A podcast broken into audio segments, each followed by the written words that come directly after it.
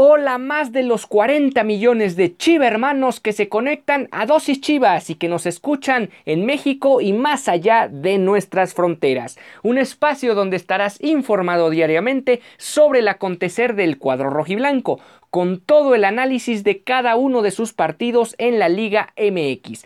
No olvides que puedes sintonizar nuevos episodios de lunes a viernes a través de Spotify, Anchor FM, Apple Podcasts, Breaker, Google Podcasts, Radio Public y todas las plataformas donde encuentres nuestro contenido de dosis chivas. Y ahora sí, comenzamos.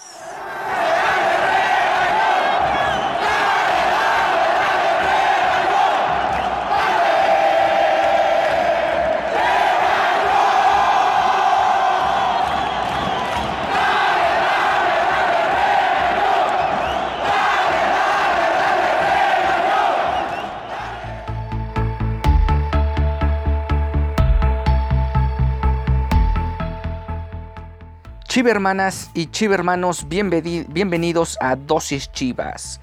Hoy es sábado, sábado 7 de agosto del 2021 y estamos en la emisión de fin de semana con la previa del partido entre Chivas recibiendo a Juárez FC. Pero antes de repasar y hacer el análisis de lo que se puede esperar el día de hoy para este partido, vamos a repasar lo que fue el último juego de la selección olímpica allá en Tokio, Japón, donde el equipo eh, comandado por Jaime Lozano ha conseguido tomar revancha deportiva y de paso colgarse la medalla de bronce ante el equipo nipón que en la ronda de fase de grupos le había propinado una dolorosa derrota al cuadro mexicano, 2 por 1 en el, en el partido y en esta ocasión el equipo de México pudo sacar un resultado completamente distinto y un trámite de juego completamente distinto a lo que se vivió hace algunos días también allá en tierras niponas. Lo más destacado de los futbolistas de Guadalajara fue la actuación de Alexis Vega, quien anotó el tercer gol del partido. Tuvo en total 78 minutos en el terreno de juego y los otros dos futbolistas de Chivas que vieron acción en este partido por el tercer lugar fueron Uriel Antuna y Fernando Beltrán. Ambos ingresaron en el complemento. En general deberíamos destacar lo que fue la participación obviamente y sobre todas las cosas de Alexis Vega. Hay rumores incluso de que ya lo colocan en equipos europeos, obviamente hay que tomarlo con mesura pero sí es una realidad que fue no solo uno de los mejores futbolistas de México en este torneo, sino realmente de toda la competición, o sea, de las 16 selecciones que formaron parte de este torneo. Eh, Alexis Vega, eh, junto con Uriel Antuna, Uriel Antuna, otro futbolista que tuvo regularidad, que de hecho por enésima ocasión volvió a mostrar una cara superior a lo que hace o comúnmente realiza con el equipo rojiblanco cada fin de semana. Aquí volvió a elevar su nivel de juego. Y los que menos vieron acción, pero al final también tuvieron participación y de alguna u otra manera eh, fueron momentos de calidad o minutos de calidad para estos dos jugadores. Fue tanto Fernando Beltrán como Jesús Angulo. Pues con estos jugadores eh, se unen a la lista ya de otros cuatro futbolistas que consiguieron en este caso en Londres 2012 la medalla de oro. En aquella ocasión habían sido Marco Fabián, el Chatón Enríquez, Toño Rodríguez y Miguel Ángel Ponce. Estos últimos dos que son todavía jugadores en activo del primer equipo de Guadalajara pues ahí está la actuación de este conjunto olímpico que de alguna u otra manera, hablando en términos de selección, le va a venir de perlas a lo que pueda presentar o lo que quiera realizar el Tata Martino rumbo al torneo eh, a las eliminatorias que inician el próximo mes en septiembre. De hecho, estamos ya prácticamente un mes de que inicie dicho certamen. Y bueno, estos son los convocados para el día de hoy en el Acron por parte del cuadro rojiblanco. De porteros está Toño Rodríguez y Raúl Gudiño, no hay ninguna sorpresa. el Chapo Sánchez, Pollo Briseño, Miguel Ángel Ponce, Luis Olivas, Alejandro Mayorga, Jesús Orozco, Juan de Dios Aguayo y la gran novedad es que el Tiva Sepúlveda, a pesar de tener menos de una semana en la concentración o más bien entrenando con el equipo, también es considerado para este duelo. El que sigue sin aparecer es Iramier.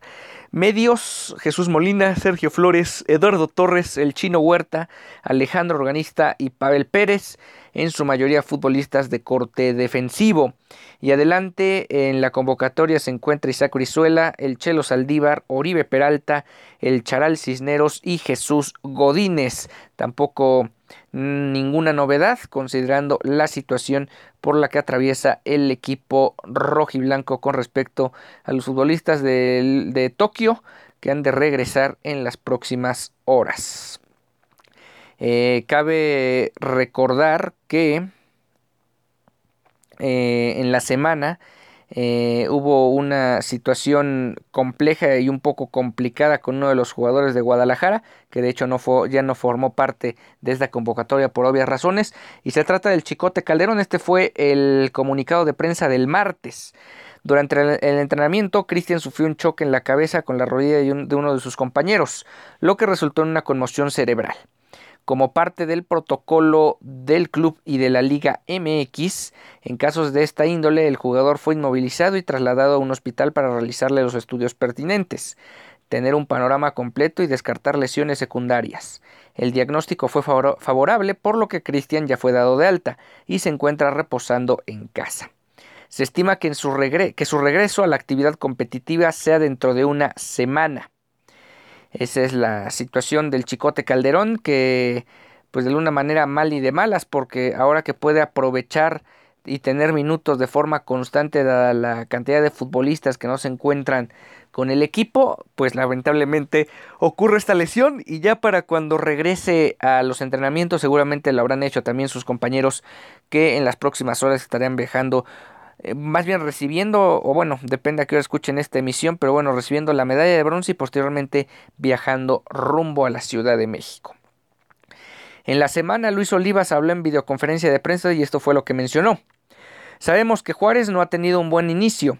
está en una etapa de construcción, por eso pensamos que vendrá a esperarnos, en busca de al menos un punto de visita.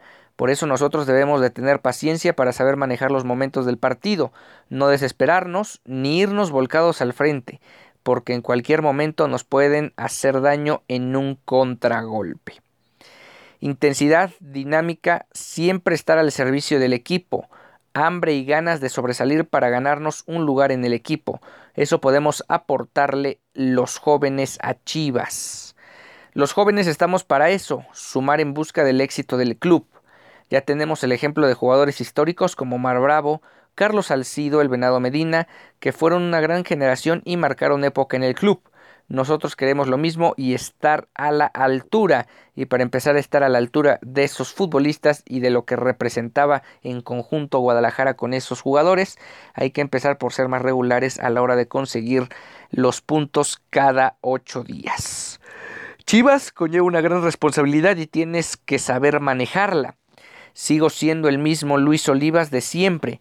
Debes de cuidar mejor tus hábitos, la alimentación, el descanso por la exigencia de primera división y para entregarte siempre al máximo. El puesto se tiene que ganar en los entrenamientos, semana tras semana. Aquí nadie tiene su lugar asegurado.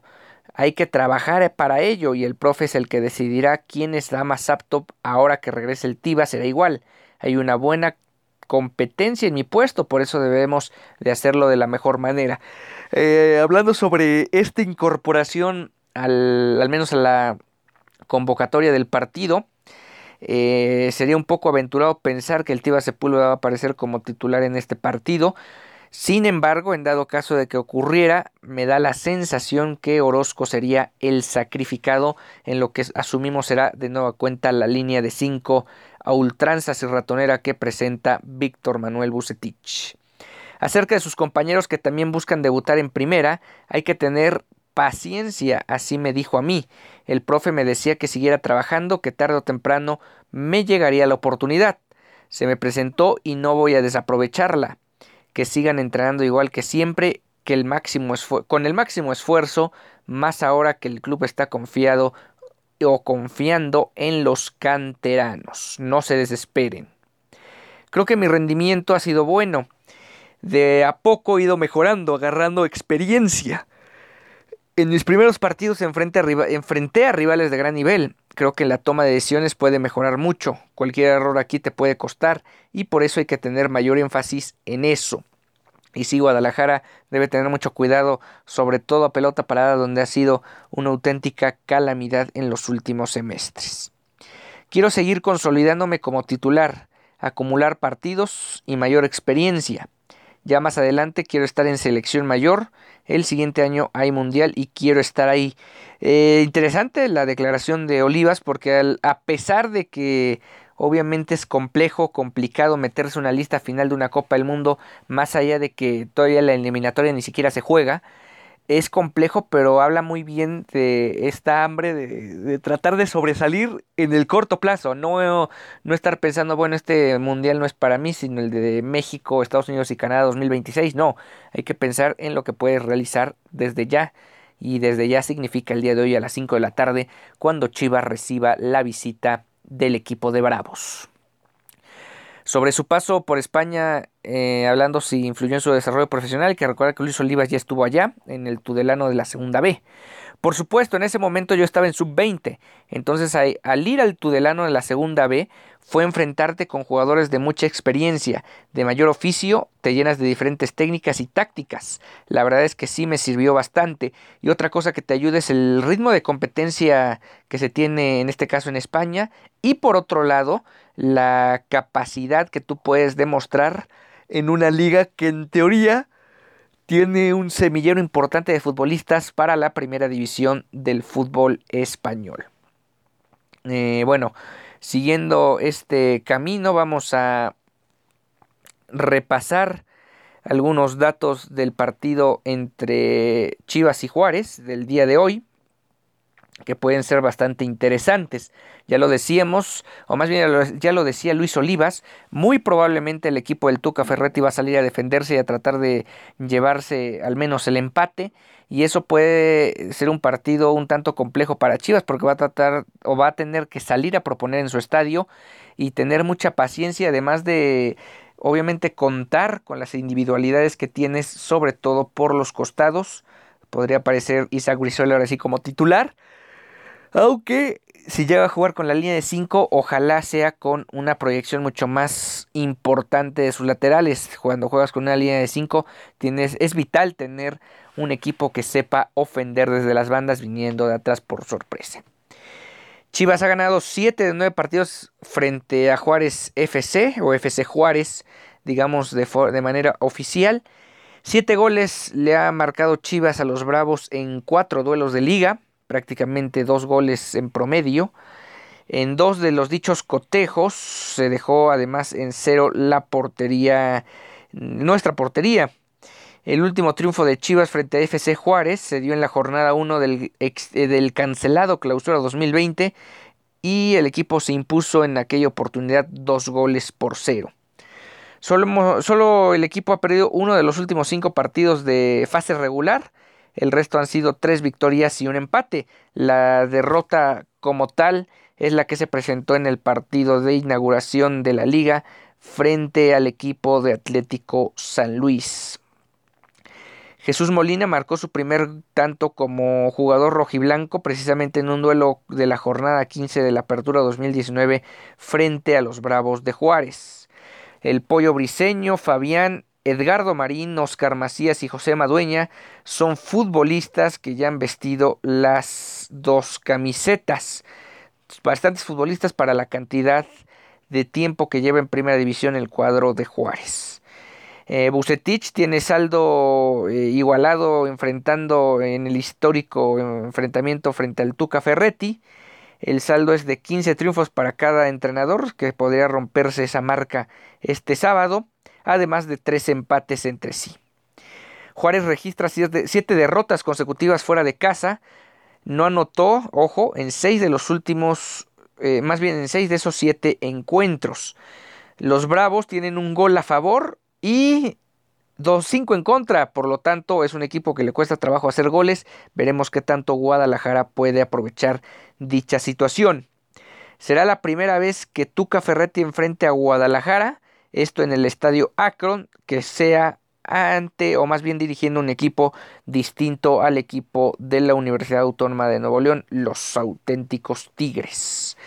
La cuarteta arbitral de este partido está conformada por Fernando Hernández Gómez como árbitro central, Enrique Isaac Bustos como asistente 1, Manuel Malfonso Martínez Sánchez como auxiliar número 2 y en el, en el cuarto árbitro será Brian Omar González. Además, en el bar se encuentra Jorge Antonio Pérez Durán y el señor Igor Schwarzwan Flores Florian. Pues veremos cómo, le va tanto al árbitro central o a la cuarteta de árbitros, al equipo de árbitros, como al equipo de Guadalajara.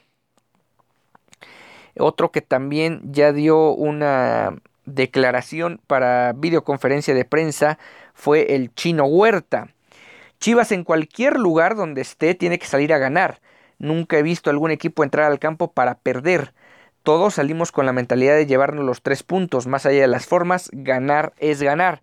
Y pues esto último se vio más que reflejado en el partido de la ronda este del partido contra el Puebla de la jornada anterior, donde el equipo de Chivas no se veía bien, realmente en general no tuvo un desempeño óptimo, sin embargo lograron sacar la victoria. Los jóvenes del equipo estamos para grandes cosas, esa es mi mentalidad.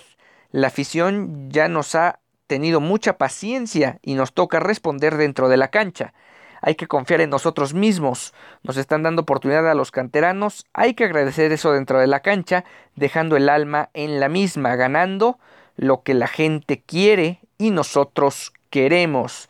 Eso mencionó el chino Huerta que sigue sin despuntar y ser un futbolista rentable para, para el equipo eh, de Guadalajara. Todavía no es un jugador que te desequilibre eh, o que tenga un impacto inmediato cuando toca o ya pisa el terreno de juego en la manera de revulsivo. Tenemos mucha responsabilidad, no es fácil, pero el trabajo día a día te da esa confianza para saber que estás preparando para competir de tú a tú contra cualquier equipo. Hay que tener tus metas y objetivos bien claros y pelear por ellos. La actitud y disposición que tengo para el equipo me ha dado para que el profe me ponga a jugar, donde ve que puedo funcionarle al conjunto, así es esto. Tú tienes que estar al 100% para cuando te llegue la oportunidad donde sea que te pongan. El no tener tantos minutos claro que te hace perder la confianza. Pero vivo, vivo día, día a día. Cada que me levanto en la mañana es una nueva oportunidad de seguir mejorando, por eso mi actitud y disposición es lo que me llevará a flote para estar al 100% para ayudar al equipo. Eh, menciona también este jugador que es plurifuncional, puedo jugar varias posiciones y el DT me ha dicho que voy a estar donde pueda ayudar más al equipo, o sea, Bucetich lo considera en, otras, en otras posiciones. Eh, el nivel que mostraron en los Juegos Olímpicos, hablando de Vega y Antuna, nos ayudará mucho acá en Chivas. Creo que llegarán en excelente forma y son parte fundamental para que el equipo pueda seguir mejorando. Eso, hablando de la titularidad, te lo va dando el día a día. Juega el que esté mejor en la semana. Ellos, hablando de los seleccionados nacionales, aportarán mucho y si mantienen ese nivel nos harán crecer a todos y no tiene ni una coma de... Más bien no, no se puede estar ni siquiera una coma en desacuerdo a lo que dijo el chino Huerta, y es que el equipo de Guadalajara, contando con los cuatro futbolistas que va a llegar y sobre todo con la situación anímica y futbolística en la, en la que se encuentran, pues obviamente te puede servir enormidades para encontrar un rendimiento importante en las próximas semanas. También le preguntaron sobre la baja del Chicote Calderón y esto mencionó. Es una baja sensible para el equipo, sabemos lo que nos puede aportar y ayudar qué bueno que está bien y solo fue un susto y si realmente un golpe en la cabeza nunca va a ser un tema menor y afortunadamente obviamente todavía bajo el estricto orden del protocolo se espera que el Chicote Calderón pueda estar disponible la próxima semana. Eh, Les damos más datos del juego del día de hoy. Se tienen tres triunfos y una derrota en el historial frente a Bravos en liga. Será la segunda vez que se enfrenten a Bravos en una jornada 3, algo muy circunstancial, casual, como quieren llamarle. Y la primera de ellas se dio en la Copa de la Apertura 2017, ganando el equipo de la frontera 0-1. Ah, no, perdón, ganando el equipo de Chivas allá en la frontera 0-1. Nunca se ha empatado en los nueve duelos oficiales, se tiene un total, un balance de siete victorias y dos derrotas. Ocho de los diez goles que se han anotado a Juárez en liga fueron en la segunda mitad. Ojalá Guadalajara pueda cambiar esa situación porque en lo particular este partido entre más vaya avanzando, más le va a favorecer al equipo de Atleti, perdón, de Juárez para llevarse un resultado interesante. Eh, se le ha notado a Bravos en los últimos ocho enfrentamientos sin, margen de error. El la última vez que Chivas no le anotó a este equipo fue en la Copa del Clausura 2016, también allá en la frontera. Jesús Molina, Alexis Vega, Jesús Angulo y Fernando Beltrán son los jugadores actuales de Chivas que le han podido marcar al equipo de Bravos. Hay que recordar, insistir en esa parte que es realmente una franquicia nueva. El triunfo más holgado frente al cuadro fronterizo se dio en la jornada 2 de la Copa eh, de la Apertura 2017, 4-2 en el Akron. Eh, dejando en cero a FC Juárez en cuatro de los nueve partidos oficiales, veremos cómo se presenta dicha situación. Em, Bravos nunca perdió un partido, más bien nunca perdió un partido de sus primeros tres duelos de un torneo. Ilvanó en la apertura 2019 dos derrotas y aquí el riesgo es grande porque a pesar de que Guadalajara no cuenta con su plantel completo ni está o más bien está muy lejos de un rendimiento óptimo, el equipo del Tuca Ferretti todavía se ve al menos en el papel mucho más retrasado en el tema de la transición para formar planteles que seguramente le va a llevar más de un semestre al cuadro de Juárez. Y será la primera vez que el Tuca Ferretti enfrente a Chivas, esto ya lo habíamos mencionado, aunque va a ser específicamente en el Akron. Enfrente al Guadalajara desde hace un muy buen rato, bueno, más bien en el Akron por el tema este de que se inaugura en 2010 antes en el Jalisco. Eh, Ferretti ya dirigía a Tigres cuando se inaugura el Akron y por lo tanto va a ser la primera ocasión que dirige un equipo que no sea Tigres en este estadio, donde por cierto Guadalajara consiguió, enfrentando a un equipo del Tuca Ferretti, su doceava corona. Pues ahí está el tema del equipo femenil, perdón, del equipo varonil y ahora vamos a pasar con el equipo femenil. Primero vamos a ir con el reporte médico de Blanca Félix.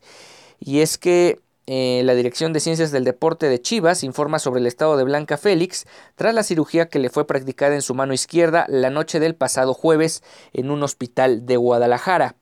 La intervención quirúrgica de Blanca consistió en tres procedimientos, ya que se le hizo una reparación del ligamento triangular, una limpieza articular de la base del dedo del pulgar y una plastía del ligamento escafo, escafosemilunar.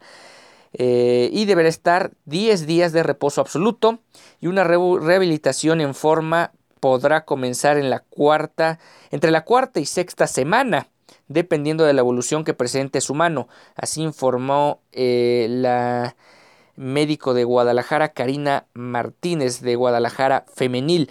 Realmente es una situación delicada para Blanca Félix porque eh, más allá de que en todo caso las manos son fundamentales, no solo para la práctica del deporte, en este caso para el fútbol, todavía es más representativo y más contundente además de, la, de que la gravedad es importante con respecto al tiempo de recuperación ya que Blanca Félix es la, una de las arqueras de Chivas y por lo tanto si tu principal herramienta, por llamarlo de alguna forma, son tus manos y no las puedes utilizar durante cuatro o seis semanas o quizás más, pues sí te deja muy condicionada, no solo para las próximas semanas, sino yo diría para el resto del torneo, además sumando lo que ya había sido un torneo anterior, un año anterior bastante complejo donde cometió algunos errores infantiles durante partidos tanto de temporada regular como de fase final.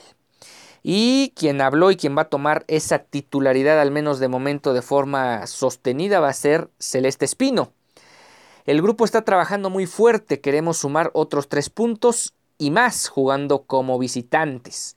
Daremos todo de nosotras buscando lograr grandes cosas.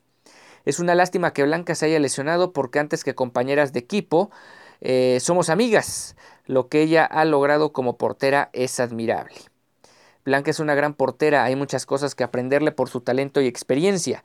Es una dura lesión, no queda más que apoyarla.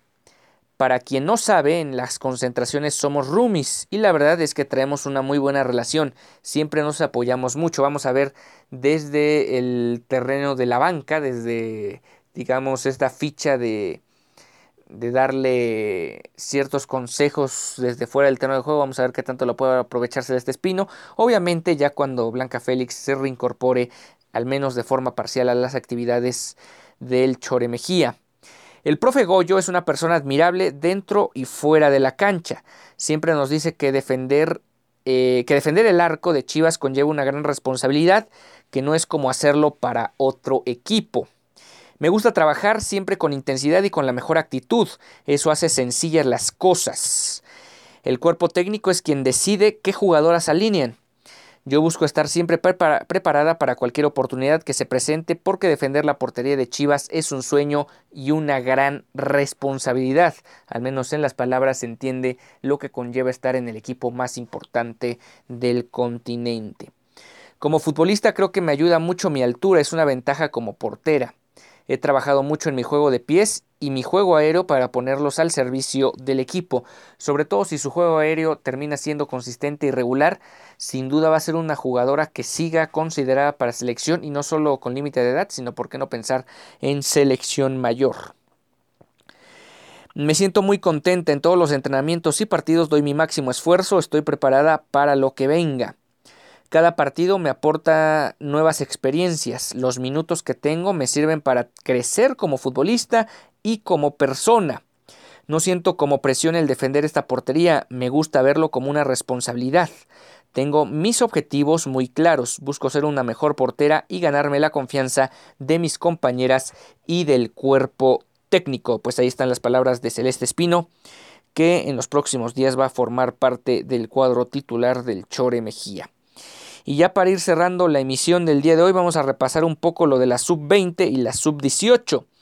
La sub-20 eh, quiere levantar la mano de una vez en el torneo, dejar atrás el descalabro de la semana pasada en la Angelópolis 1-3 frente perdón, 3-1 frente al Puebla y sumar sus primeros tres puntos del semestre. Todavía no consiguen unidades este equipo. Vienen también de caer frente al Atlas dos goles a uno. Eh, bueno, Chivas Sub-20 tiene saldo parejo en el historial frente a Bravos, dos triunfos y coincidentemente los cuatro duelos terminaron con marcador de 1-0, o sea, solo se ha anotado un solo gol por partido. Y en el caso de la Sub-18, eh, la semana pasada ya lo habíamos hablado, Chivas Sub-20, perdón, Chivas Sub-18 venció al equipo de la Franja y de momento se coloca en tercer lugar de la categoría con 6 unidades, 6 de 6 ha sumado este conjunto. Por el otro, en el costado de enfrente va a aparecer el equipo de Bravo Sub-18, que vienen de caer frente a los rojinegros del Atlas 2 por 1 y se encuentran en la posición número 15 con una sola unidad. En las dos primeras jornadas, Chivas Sub-18 fue la ofensiva más contundente y explosiva de la liga, son en total nueve goles los que ha conseguido, además de que únicamente han perforado su portería hasta el momento en una sola ocasión. Y finalmente vamos a hablar sobre el tropiezo del tapatío lamentablemente el día de ayer en el Akron. Regresaron a disputar la jornada 2 del torneo de la Liga de Expansión y cayeron frente a Pumas Tabasco que se llevó no 3 sino 4 puntos. Recuerden esa liga en la Liga de Plata donde sumas cuatro puntos y ganas en calidad de visitante. Eh, cómo alineó el cuadro de Coyote, Raúl Rangel en la portería, Carlos Zamora, Diego Campillo, amonestado al 69, Néstor Díaz, Miguel Gómez, Ángel López, Gilberto García, Dylan Guajardo, salió por Jesús Brígido al 74, Luis Márquez, amonestado al 70, Cristian Pinzón, salió al medio tiempo por Irving Márquez, Ronaldo Cisneros que vuelve a su hábitat natural con la institución, quien se llevó tarjeta amarilla al 35 y además Benjamín Sánchez quien lo sustituyó a Cisneros al 60. pues ahí está la derrota frente a Pumas Tabasco, 1-2. El gol de Tapatío fue cortesía de Ángel López al 64. En ese momento empataba de forma momentánea el marcador. Tres minutos después de que Pumas Tabasco consiguiera eh, irse arriba en el marcador por conducto de Omar Islas, quien por cierto anotaría doblete en este duelo y a la postre le daría los tres puntos a su equipo. Ese segundo gol cayó al 79. Con ello estamos llegando al final de esta emisión de Dosis Chivas. Nos encontramos el día lunes con el análisis, resumen y todos los avatares de la jornada 3 de la Liga MX, donde Guadalajara recibe el día de hoy 5 de la tarde al equipo de FC Juárez. Hasta entonces.